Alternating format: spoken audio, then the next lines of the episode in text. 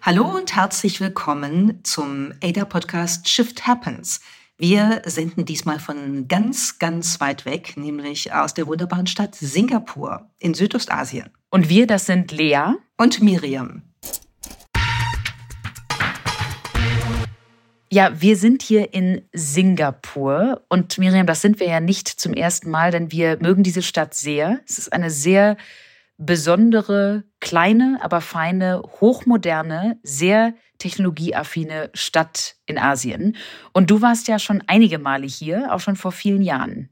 Ja, ich habe tatsächlich mal einige Jahre lang eine Gastprofessur gehabt in Singapur an der Singapore Management äh, University und bin damals auch schon gerne hingefahren und das gilt auch heute noch, weil ich finde, dass Singapur wirklich ein spannendes Beispiel dafür ist, wie schnell man äh, eine Stadt, einen Stadtstaat in dem Fall entwickeln kann, indem man beispielsweise Technologie nutzt, aber auch wirklich sehr konsequent plant, wohin man will und was man der Bevölkerung bieten will. Und das haben wir uns ja dieses Mal auch wieder ein bisschen angeschaut. Und da ist Singapur wirklich ähm, ja groundbreaking, also wirklich bahnbrechend äh, in dem, was die zum Teil hinkriegen. Singapur ist ja der kleinste Staat Südostasiens und ist ungefähr so groß wie Hamburg, hat aber eben dreimal so viele Einwohner. Die müssen irgendwo untergebracht werden. Deshalb haben die eine sehr interessante Housing Policy, also über ähm, öffentlich subventionierte Wohnungen, die sehr konsequent geplant werden und die man auf 99 Jahre leasen kann, also kaufen, aber dann auch wieder zurückgeben kann. Und ähm, diese ganze ähm, Entwicklung in Singapur zeigt halt, wie, wie Modernisierung geht an vielen Stellen. Ja, und was es eigentlich bedeutet, wenn man, du hast es eben gesagt, einen Langzeitplan hat. Denn das kommt ja nicht von irgendwoher in Singapur. Die haben mitunter einen 50-Jahresplan, was die Stadtplanung angeht, einen 10-Jahresplan und auch einen Dreijahresplan, wie wir auf dieser Reise jetzt gelernt haben. Und das bedeutet, dass viele der technologischen Innovationen wirklich vor Jahrzehnten vorgedacht und in die Wege geleitet worden sind.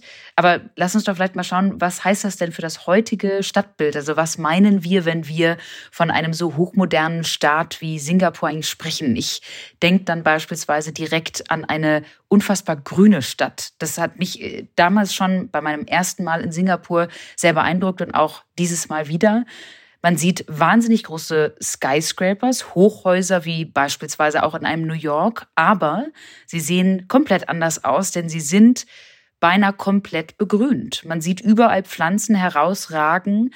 Diese Hochhäuser werden direkt mit den Pflanzen mitgedacht. Und das macht diese große Stadt trotzdem enorm grün und demnach auch äh, enorm gefühlt jedenfalls erstmal lebbar, weil man wirklich mitten auf einer großen Straße gleichzeitig entweder an Palmen vorbeigeht oder durch einen Mini-Wald an eine Kreuzung kommt oder eben sogar vor einem großen Hochhaus gleichzeitig einen riesigen Garten beobachten kann. Ja, das ist eine architektonische bemerkenswerte Herangehensweise. Es sind schon viele Hochhäuser da ja, aber eben weil die von oben bis unten zum Teil begrünt sind und dann mit so Dachterrassen und so Terrassen in der Mitte, so um das zwölfte oder zwanzigste Stockwerk rum ähm, gestaltet sind, ist das wirklich ähm, total schön anzusehen. Und auch dahinter steckt ja wieder ein Plan. Singapur will bis 2030 zur Green City werden und insofern wird eben alles begrünt, was sich begrünen lässt. Dächer, Fassaden, Parks überall und so. Und ganz konkret, das hat mich wirklich beeindruckt, passiert ja da auch was. Diese Begrünung führt dazu, dass in einem heißen tropischen Klima bis zu drei Grad Kühlung erreicht werden können durch diese Bepflanzungen und damit natürlich auch sehr viel weniger Energie über Air Conditions, über Klimaanlagen gebraucht wird. Und das sind alles so Dinge, wo ich denke, wow, also ähm, das ist schon beeindruckend, wie man das äh, hinbekommt, indem man halt wirklich sehr konsequent plant. Und du hast den Plan ja eben angesprochen. Wir waren ja auch auf einer kleinen ähm, Rundführung in der Urban Development Authority. Und ich, die haben da ja ein riesiges Stadtmodell von Singapur aufgebaut, wo man eben alles sehen kann. Und die Teile der Stadt, die jetzt in dem nächsten 50-Jahresplan entwickelt werden sollen, die sieht man da ja. Das sind halt Hochhäuser, die eigentlich nur Holzklötze sind, aber wo schon genau gezeigt wird, wie das aussehen soll. Und im, im nordwestlichen Teil der Stadt zum Beispiel sind das äh, ganze Gebiete, die da entwickelt werden und wo man jetzt eigentlich so nach der historischen Erfahrung weiß, das werden die auch hinkriegen irgendwie. Und das ist schon sehr außergewöhnlich. Aber das bedeutet auch, dass in der Stadt eine gewisse Disziplin herrscht, um das mal vorsichtig zu sagen. Das heißt, man, man wird genau beobachtet. Es gibt ein sehr eng geflochtenes Netz von, von Überwachungskameras. Und es wird auch erwartet, dass die Bürgerinnen und Bürger mitziehen. Und ähm, das macht der Staat, indem er halt so ja, anstupst an vielen Stellen. Genau, wir haben sehr viele Beispiele von diesem Anstupsen gesehen. Das nennt man ja im Englischen auch das Nudging. Dazu gab es mal ein ganz berühmtes Buch, Nudge. Und das macht Singapur, indem es beispielsweise so Tipps gibt wie an einer Bushaltestelle, wo ein großes Plakat hängt und dann so ein suggestiver äh, Cartoon gezeigt wird, wo drunter steht, ich liebe es, wenn ich meine Musik in meinen Kopfhörern leise höre und darunter ganz klein und sicherlich alle um dich herum auch. Nach dem Motto, wir wollen hier, dass niemand laute Musik blastet. Aber anstatt es vorzuschreiben, wird suggeriert, dass eine brave Singapurianerin und ein guter Singapurianer das doch wahrscheinlich ganz genauso sehen. Also es ist so eine leicht paternalistische Art und Weise vorzuschlagen, wie man sich doch zu verhalten hat. Und dann gibt es das andere Extrem. Du hast eben schon die Kameras erwähnt. Also man wird definitiv konstant überwacht. Es wird einem vorgeschlagen und suggeriert, wie man sich zu verhalten hat. Und es gibt auch durchaus einige Verbote. An vielen Stellen gibt es wirklich Schilder, wo ungefähr sechs, sieben Verbote aufgezählt sind. Also hier wird nicht geraucht, hier werden keine Tiere mitgeführt, hier wird nicht auf den Boden gespuckt, es wird kein Kaugummi gekaut, es wird auch nicht gebettelt. Lauter Verbotsschilder. Es wird auch nicht einfach rumgehangen, sondern ja. man macht was Konstruktives die ganze Zeit das, das, ist schon, das ist schon gewaltig. Ich, mir ist es, glaube ich, zum ersten aufgefallen äh, im Badezimmer meines Hotelzimmers, weil da war neben der Toilette über dem Klopapier, über der Klopapierrolle war ein Schild, auf dem stand äh, in Englisch, bitte brauche von mir nur so viel wie wirklich nötig. Und ich dachte so, oh, okay, also hier fängt es schon mal an. Und wir haben ja auch das erlebt, wenn wir so rumgegangen sind, dass an der Ampel dann äh, auch durch einen Sound signalisiert wird, wann gehe ich, wann beeile ich mich und wann ist auch Schluss. Und äh, das Geräusch ist schon relativ martialisch. Wir können ja mal einmal kurz reinhören.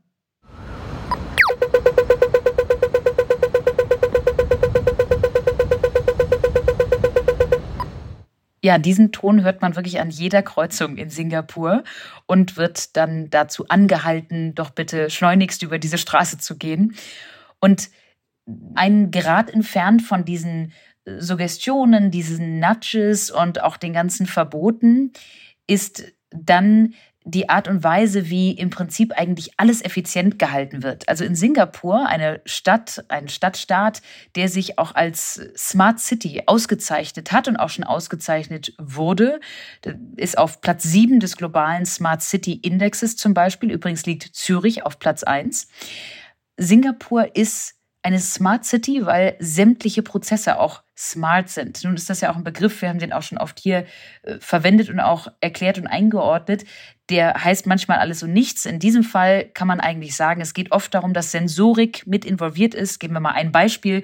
Gleich am ersten Tag sahen wir einen riesigen Mülleimer. Das war natürlich ein Smart Bin. Es war nicht nur ein Mülleimer, wie wir die in Deutschland haben. Es war ein smarter Mülleimer. Konkret heißt das, wurde auch auf dem Mülleimer erklärt, heißt es, dass Sensoren im Mülleimer sofort erkennen, wie viel Müll denn schon drin ist, wann die Müllabfuhr denn kommen wird oder kommen sollte. Der Müll wird vorsortiert. Es wird geprüft, ob es auch der richtige Müll ist, der eingeworfen wurde. Er wird schon komprimiert, zusammengepresst etc. Also im Prinzip arbeitet dieser Mülleimer schon voraus, bevor die Müllabfuhr überhaupt schon da ist. Eins kann ich dazu sagen, das funktioniert in Düsseldorf beispielsweise nicht, zum Beispiel mit den Altpapiercontainern. Da ist immer alles voll und alle stapeln oben auf dem Container weitere Kartons. Und wenn man Pech hat, da wird man rausgepickt und kriegt 50 Euro Strafe, wenn man den Adresszettel nicht abgeknibbelt hat vorher, weil man auch noch einen Karton oben drauf gelegt hat, weil diese Container eben nie ausgeleert werden. Sowas würde in Singapur nie passieren. Also das sind Dumb-Bins, definitiv. Dumb-Containers.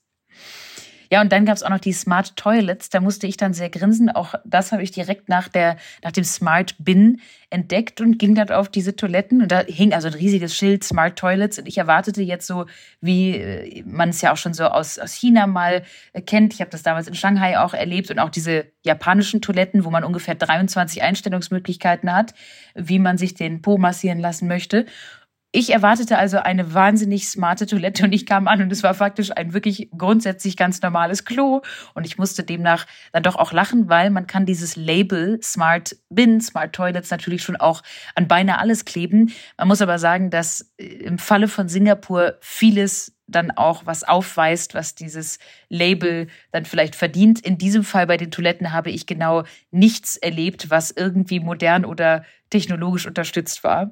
Aber das äh, war eine Ausnahme, muss man sagen. Vielleicht hätte es da irgendwelche physikalischen oder Gesichtsausdrucksvoraussetzungen bedurft, um etwas zu aktivieren, was du so im Normalzustand gar nicht, gar nicht hast erkennen können. Wer weiß, was da noch irgendwie versteckt war auf dieser Toilette.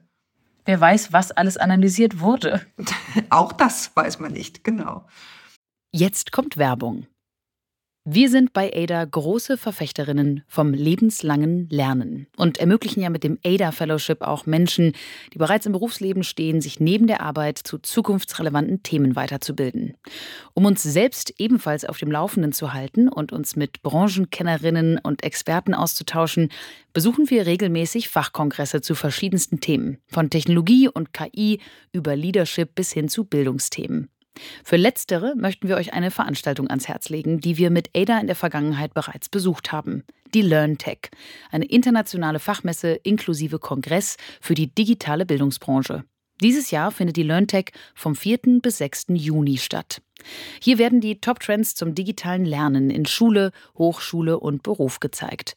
Mehr als 400 nationale und internationale Unternehmen zeigen die neuesten technologischen Lösungen und Technologietrends wie Metaverse und KI und ihre Chancen und Einsatzmöglichkeiten für die Bildung. Ihr könnt sogar vor Ort einiges selbst ausprobieren und erleben. Auf dem begleitenden Fachkongress diskutieren hochqualifizierte internationale Expertinnen und Experten aus der Bildungswirtschaft und Wissenschaft aktuelle Themen und stellen Lösungsvorschläge vor. Mit dem Rabattcode minus 20 erhaltet ihr 20 Euro Rabatt auf alle Messetickets. Also, sichert euch jetzt euer reduziertes Ticket für die LearnTech 2024 vom 4. bis 6. Juni. Das war Werbung. Ja, Singapur ist eine spannende Stadt. Deshalb waren wir auch da und zwar mit einer Gruppe von Studierenden der Uni St. Gallen. Wir haben einen Kurs in Singapur gemacht zu einem Thema, was auch mit der Technologie, über die wir jetzt schon ein bisschen geredet haben, zusammenhängt, nämlich mit KI, mit künstlicher Intelligenz und der Frage, wie wird die eigentlich reguliert? Da hat Singapur auch relativ früh vorgelegt. Die haben nämlich 2019 das äh, tatsächlich erste äh, Responsible AI Framework äh, vorgelegt, und zwar am World Economic Forum und sich dann auch mit dem Thema weiterentwickelt. Und wir wollten ein bisschen schauen, wie sieht das insgesamt in der Region Asien aus und haben das auch natürlich verglichen mit China, mit Japan. Dazu sagen wir auch gleich noch ein bisschen was. Aber das war natürlich eine tolle Woche, weil diese ganzen Entwicklungen äh, zum Thema AI Governance sich sozusagen überschlagen haben. Also man könnte echt sagen, wir hatten einen Vogue Beauty Contest von KI-Regulierung weltweit der da abgegangen ist, äh, von den Vereinten Nationen über den britischen Premierminister, den amerikanischen Präsidenten ähm, und was da alles passiert ist. Also da ist äh, richtig was los gewesen und das war für die Studierenden natürlich eine schöne Möglichkeit, sehr aktuell an dem Thema dann auch zu arbeiten. Und wir haben auch viele Besuche vor Ort gemacht. Wir haben beispielsweise mit großen Tech-Companies gesprochen, mit einer lokalen AI-Startup-Company. Wir haben mit der Regierung gesprochen. Aber zuallererst haben wir beide auch erstmal uns eine singapurianische Tech-Konferenz angeschaut. Du warst ja auf einem Panel bei der She Loves Tech Konferenz, die direkt am ersten Tag nach unserer Landung dann stattfand.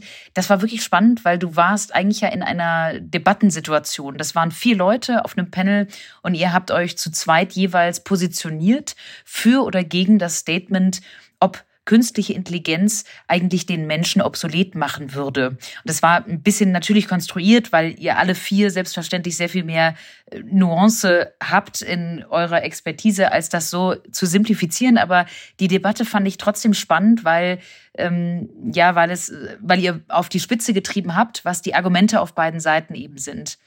Und vor allem war eine Kandidatin auf der anderen Seite durchaus spannend, Jian Lim, die ehemalige CEO von Hanson Robotics. Das ist die Firma, die Sophia, den Roboter oder die Roboterin, gebaut hat, mit der wir ja mal mit der Bundeskanzlerin Angela Merkel zusammen gesprochen haben in Berlin bei unserer allerersten Morris Machines Konferenz. Ja, das war wirklich eine spannende Begegnung. Fand ich auch interessant, dass die damalige Bundeskanzlerin sich darauf eingelassen hat. Und äh, ich erinnere mich sehr gut, dass äh, das ein ziemlich intensiver Vorbereitungsprozess war, weil nicht nur die Kleiderfarbe ähm, von Sophia, auf die der Bundeskanzlerin abgestimmt werden musste, sondern weil Sophia auch zwei äh, Modes of Operation, also zwei Funktionsweisen hatte. Ähm, eine gescriptete und eine nicht gescriptete, woraus wir dann schon lernen, dass das keine wirkliche KI äh, gewesen ist ähm, oder jedenfalls in, in wesentlichen Teilen keine KI gewesen ist, die ähm, Sophia äh, damals angetrieben hat. Und die gescriptete Version der Gespräche, also wenn wir die Fragen vorgegeben hatten und Sophia eine Antwort programmiert bekommen hatte, dann funktionierte das Gespräch zwischen Frau Merkel und Sophia ganz gut. Aber bei den Fragen, die nicht gescriptet waren, funktionierte das eigentlich gar nicht. Und ähm, das klang dann zum Beispiel so.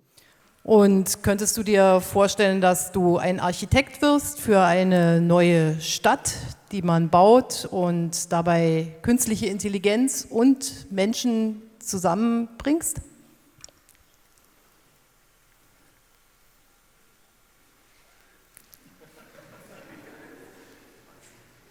Intelligence is as it does.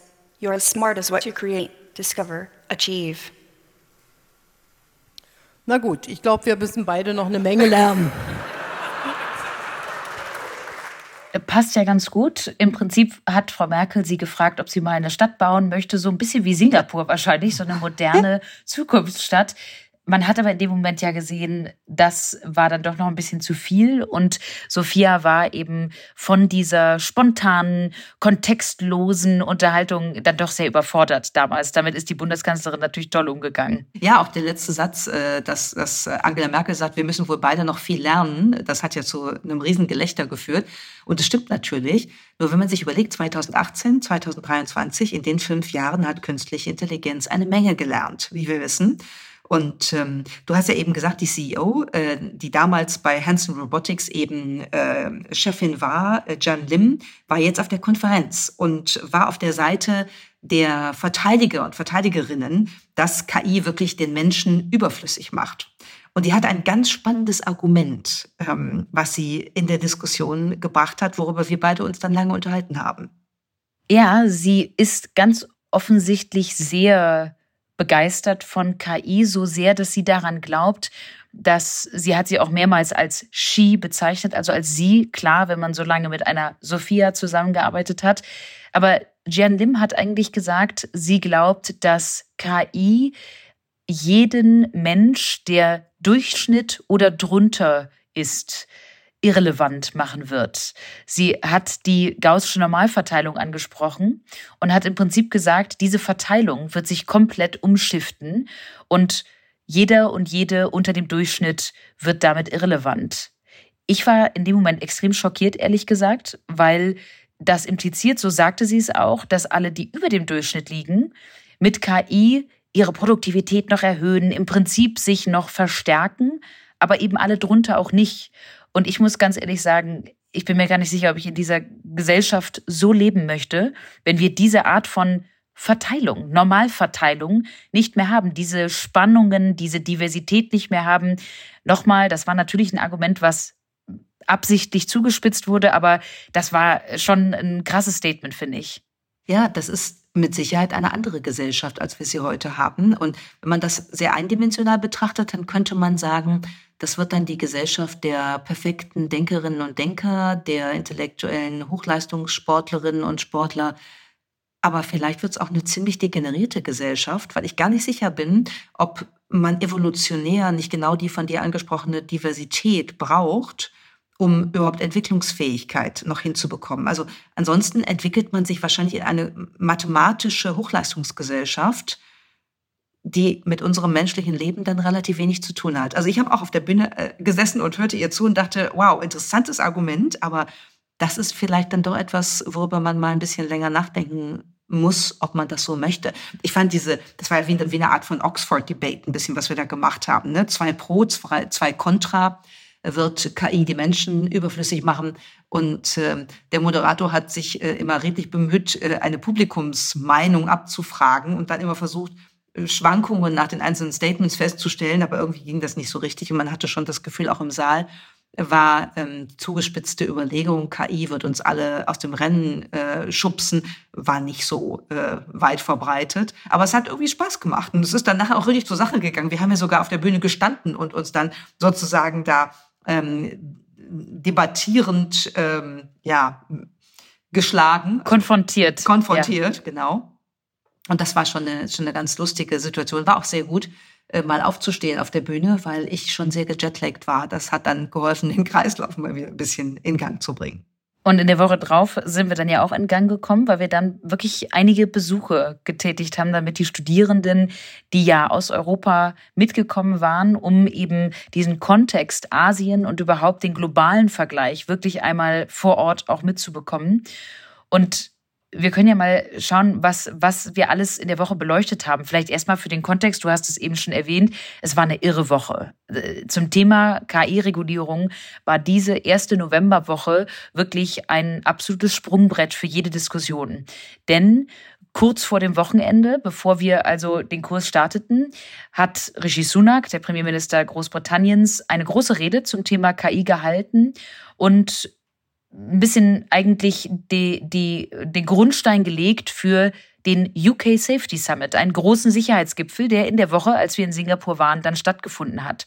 Dazwischen, zwischen Rede und Safety Summit, hat dann am Montag der Woche der US-Präsident Biden eine Executive Order, also eine KI-Exekutivverordnung erlassen, die den Ansatz der Vereinigten Staaten zur KI-Regulierung dargelegt hat. Und das konnte sich echt sehen lassen. Denn bis dato kam sehr viel äh, Debatte und Diskussion aus Amerika, aber eigentlich war alles, was wir über dem Atlantik gesehen haben, eigentlich unverbindlich. Es war alles freiwillig. Sämtliche Unternehmen haben gesagt, wir halten uns an einen Code of Conduct oder an folgende Regeln oder Prinzipien, die wir uns eben selbst auferlegt haben. Aber eigentlich gab es in Richtung Gesetz oder Verordnung gar nichts. Und das hat sich natürlich mit dieser Exekutivverordnung erstmal geändert und sie ist ein wirklich anderer Ansatz, dezidiert anderer Ansatz als der EU AI Act. Denn der ist ja wahnsinnig breit gefächert, sehr, sehr ähm, grundlegend an die Technologie der künstlichen Intelligenz gehend. Und die USA gehen sehr viel mehr sektoral vor, schauen sich an, auch welches Ministerium eigentlich dort die Regulierungsexpertise hat und demnach in der Lage sein wird, das Thema KI für die eigene Branche, für den eigenen Sektor zu übernehmen. Also ein sehr spannender, wirklich äh, anderer Ansatz, als Europa gewählt hat. Und all das, was ich jetzt gerade beschrieben habe, ist in diesen Tagen passiert.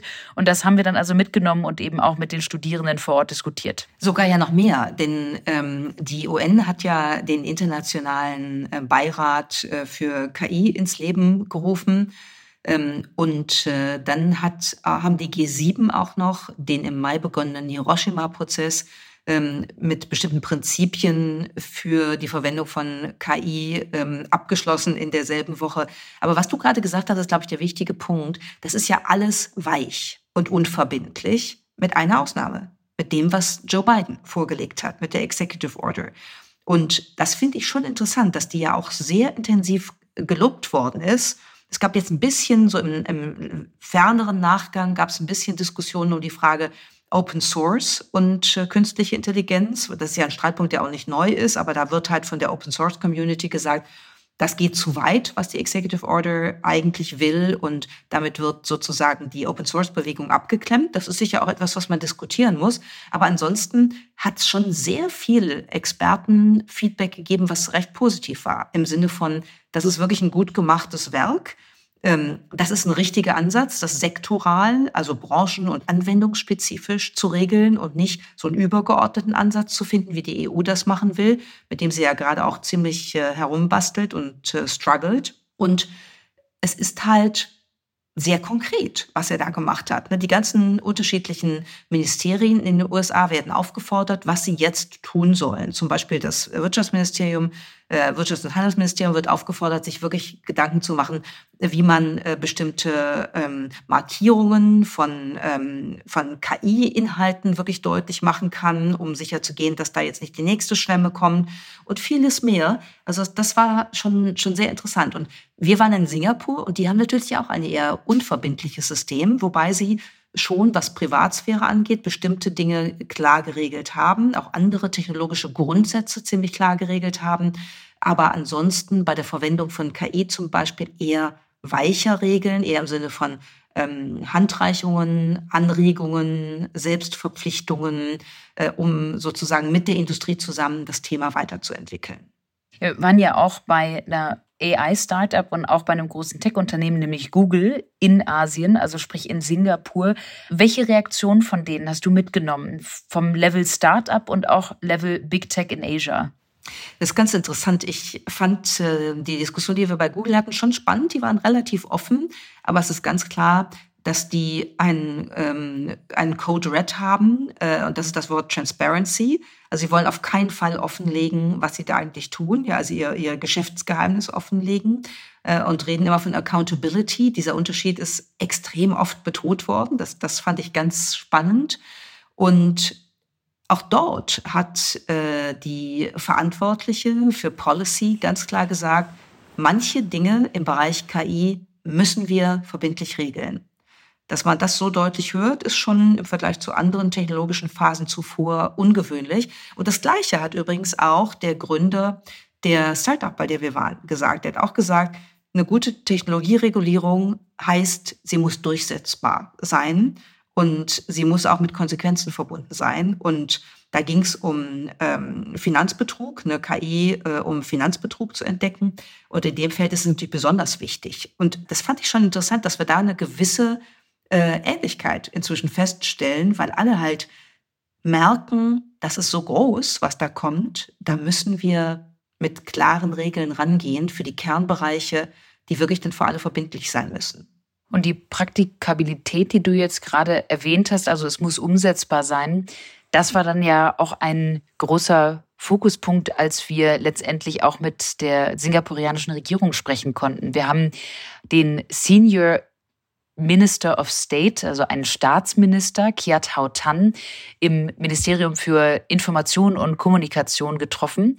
Wir waren vor einigen Jahren, vor knapp zehn Jahren mittlerweile, äh, gemeinsam in Harvard. Da hatten wir ein gemeinsames Jahr und äh, deshalb war das auch ganz spannend zu sehen, wo der jetzt, also wo ein Kommilitone von mir jetzt gelandet ist. Und der hat da wirklich eine ganz spannende Rolle, weil er vor einigen Jahren, als Singapur das von dir erwähnte Framework damals rausgebracht hat, auch da schon mit formuliert hat und jetzt eben in dieser Rolle selbstverständlich auch weiterhin für dieses und ähnliche Technologiethemen eben zuständig ist.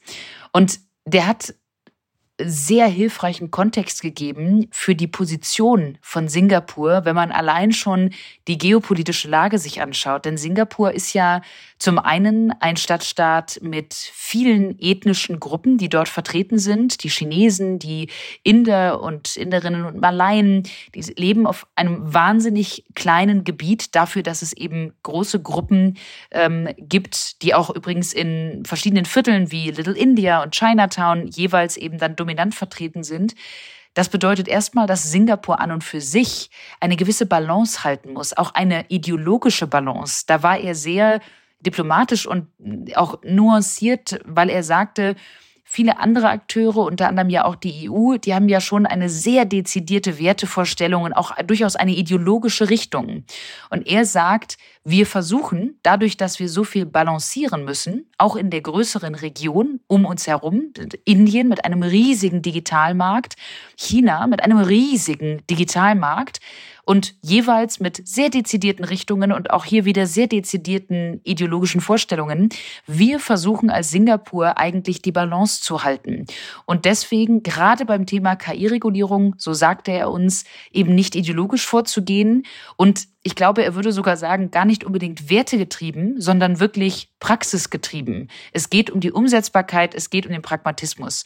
Und ein Aspekt dessen war, dass er sagte, die KI-Regulierung von Singapur wird immer auf bestehende Regulierungen aufbauen. Zum Beispiel, das hast du eben auch schon erwähnt, die bestehende Regulierung zum Thema Datenschutz. Das, die haben natürlich nicht GDPR, aber sie haben PDPA, also die singapurianische Variante einer Datenschutzregelung. Und er sagte, das ist ja schon mal auch beim Thema KI ein Riesenschritt in Richtung Datenschutz. Und das fand ich ganz spannend, mal diesen Kontext der Balance in der Region und auch der ethnischen Balance und der ideologischen Balance eigentlich, ähm, um den mitzudenken, auch bei solchen technologischen Themen. Und ich glaube, die zweite pragmatische Perspektive ist auch die, dass Singapur als ein kleiner Stadtstaat einfach Technologie nutzen muss, um sich wirklich wirtschaftlich und auch ansonsten entwickeln zu können. Und das hat er auch sehr schön dargelegt. In, hat also eigentlich immer die, die Fragen rund um KI eingebettet in die ganzen politischen, ökonomischen und kulturellen Rahmenbedingungen von Singapur. Und dann sieht man eben auch, ähm, wenn man es jetzt mal umgekehrt betrachtet, wie eine gewisse Müdigkeit in der, in der Entwicklungsfähigkeit und auch Mangel an, an Druck auf dem Kessel in anderen Ländern, wie zum Beispiel bei uns, dazu führt, dass sowas nicht passiert. Und das ist schon sehr beeindruckend, weil die natürlich diese ganzen Technologieentwicklungen wirklich von Anfang an ähm, äh, wirklich nach vorangetrieben haben. Wir haben eben über die Smart Nation gesprochen, wir haben über Sustainability, über die Begrünung des Stadtstaats gesprochen, wir haben über ähm, nachhaltiges Planen ähm, von, von äh, Wohnvierteln und äh, solche Themen gesprochen, wo immer Technologie eine Rolle spielt. Und das ist eben auch getrieben dadurch, dass man damit einen Vorteil äh, gewinnen kann, den man ohne solche technologischen Möglichkeiten nicht gewinnt. Wir haben ja auch über den Arbeitsmarkt mit ihm gesprochen. Da fand ich ganz spannend, wie auch hier aus Pragmatismus die Maßnahmen schon ergriffen worden sind. Also er sagte als Beispiel, im Bereich der Juristerei ist jetzt schon in Singapur eigentlich die KI so in den, in den Beruf eingezogen, dass bis zu 80 Prozent aller Verträge jetzt schon von einer KI oder wie er sagte, von einem Roboter geschrieben werden in Singapur. Das heißt, Anwältinnen und Anwälte in Singapur sind schon enorm, ähm, äh, sind in der Adoption von diesen Tools schon enorm weit. Und gleichzeitig sagt er, wir machen uns natürlich als Regierung schon Gedanken, was es bedeuten wird, wenn viele Leute dadurch tatsächlich ihre aktuelle Aufgabe im Job faktisch ersetzen müssen. Und deshalb hat die singapurianische Regierung Subventionen von bis zu 70 Prozent von Weiterbildungsmaßnahmen, um einen Job auf die KI-Zukunft umzuschulen. Und das finde ich schon mal sehr schlau mitgedacht. Nicht groß darüber zu debattieren, wird das jetzt irgendwie alles ersetzen und alle werden arbeitslos oder gibt es nur neue Jobs, sondern einfach die pragmatische Balance anzuschauen und zu sagen, sorgen wir dafür, dass unsere Bürgerinnen und Bürger umgeschult und weitergebildet werden, indem wir das Ganze unterstützen und subventionieren. Ja, und es hat auch keinen Sinn, ganz spezifische Jobs äh, sozusagen zu schützen, indem man sie immer weiter subventioniert, sondern es hat Sinn, bestimmte ökonomische Lebenskontexte zu entwickeln und dann zu unterstützen, dass sie sich eben auch transformieren können. Das fand ich alles sehr, sehr einleuchtend. Habe auch gedacht, wir sollten vielleicht mit Ada mal nach Singapur gehen. Das könnte ja mal eine interessante Perspektive werden.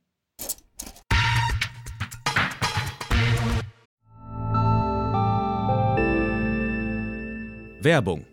Dein Cloud-Account wurde deaktiviert. Bitte neu anmelden. So oder so ähnlich könnte eine Mail bei dir im Postfach heißen, aber hinter der Webseite, hinter dem Formular steckt kein Tool, sondern ein Phishing-Angriff. Betrüger kommen so an die sensiblen Daten deiner Company und unser Partner SoSafe hilft dir dabei, um das menschliche Sicherheitsrisiko bei Cyberattacken zu minimieren. In den letzten drei Jahren hat nämlich jedes zweite Unternehmen einen erfolgreichen Cyberangriff erlebt und Firmen investieren zwar Zeit und Ressourcen in Firewall und Technik, aber 85% aller Datenschutzvorfälle sind tatsächlich auf den Faktor Mensch zurückzuführen. Und SoSafe hilft durch verhaltenswissenschaftlich fundierten E-Learning, Gamification, intelligenten Angriffssimulationen, Risikoanalysen und Auswertungen dabei eine Human Firewall in deinem Unternehmen aufzubauen. Wenn ihr es testen wollt, auf sosafe.de/omr könnt ihr euch kostenlos für eine eigene individualisierte Phishing-Simulation anmelden. Also einfach mal testen,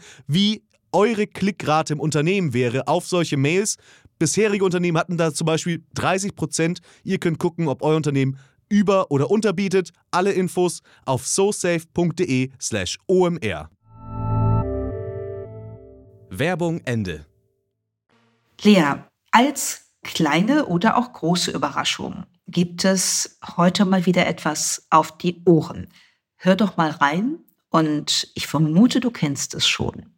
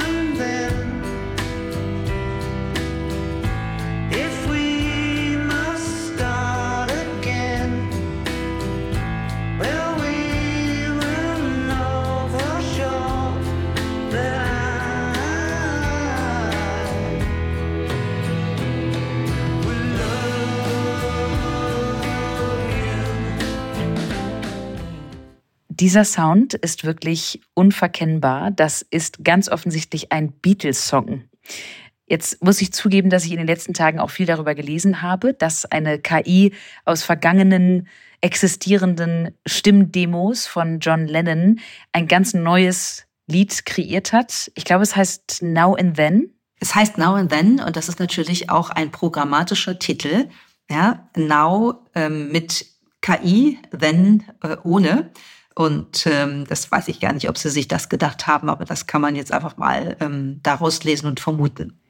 Ich verbinde ja mittlerweile die Beatles sowieso mit KI und vor allem mit den ganzen Sprachmodellen, weil das Forschungspapier, was damals 2017 die Transformer-Modelle, also diese neue technische Architektur für sämtliche KI-Anwendungen eingeführt hat oder vorgestellt hat, es hatte den wunderbaren Titel Attention is all you need. Und aus irgendeinem Grund habe ich mir immer vorgestellt, es hätte auch ein richtig guter Beatles-Song sein können. So, Attention is all you need.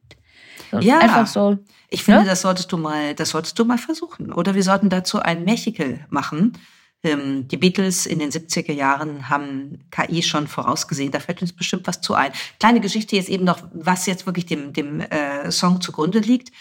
Ähm, das ist tatsächlich ein Song, den John Lennon schon in den späten 70er Jahren mal so als Demo-Tape aufgenommen hat. Und zwar zu Hause im Dakota Building in New York, wo er ähm, mit Yoko Ono äh, gelebt hat.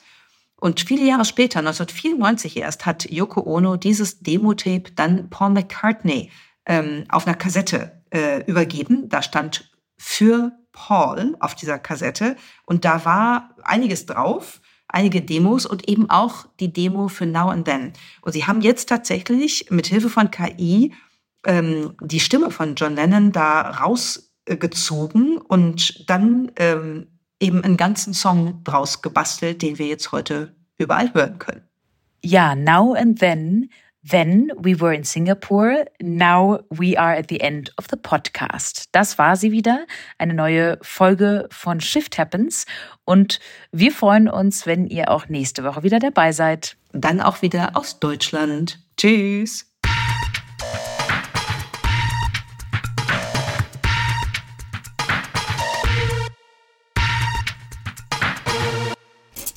Shift Happens.